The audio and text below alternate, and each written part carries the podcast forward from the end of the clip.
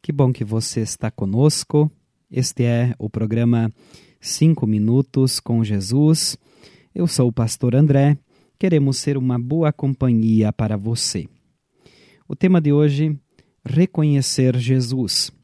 O texto bíblico base é o Evangelho conforme Marcos, capítulo 6, versículo 54, que diz assim: Quando desceram do barco, o povo logo reconheceu Jesus.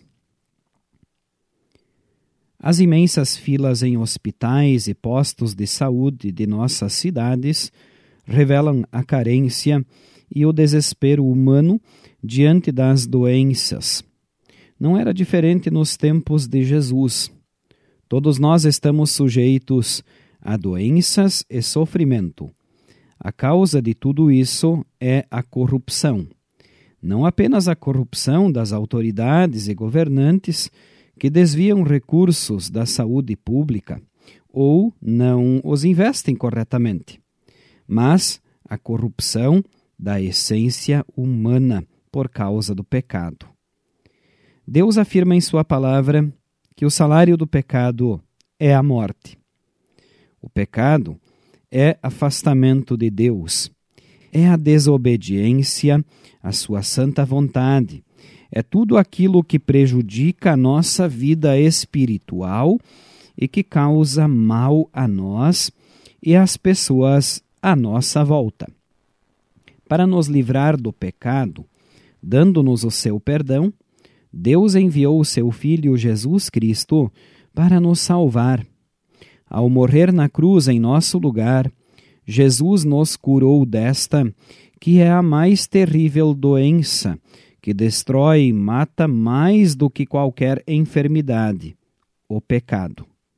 Ao mesmo tempo em que condena o pecado, o Pai Celeste também declara que o presente gratuito de Deus é a vida eterna que temos em união com Cristo Jesus, o nosso Senhor. Romanos 6, 23.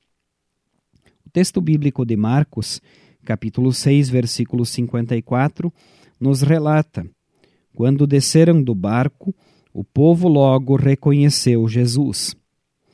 Reconhecer Jesus como aquele que Deus enviou para nos curar do pecado por meio da sua morte e ressurreição. Crer nele e viver em união com ele nos garante tudo aquilo que Deus prometeu e cumpriu em seu Filho. É importante lembrar que não basta buscar a Jesus só para obter a cura das consequências do pecado. É preciso crer e viver com Ele, sob seu perdão e amor, alimentados no santo remédio que é a Sua palavra. Pela fé em seu sacrifício por nós, estamos livres do pecado e podemos ter certeza de uma vida eterna com Ele no céu.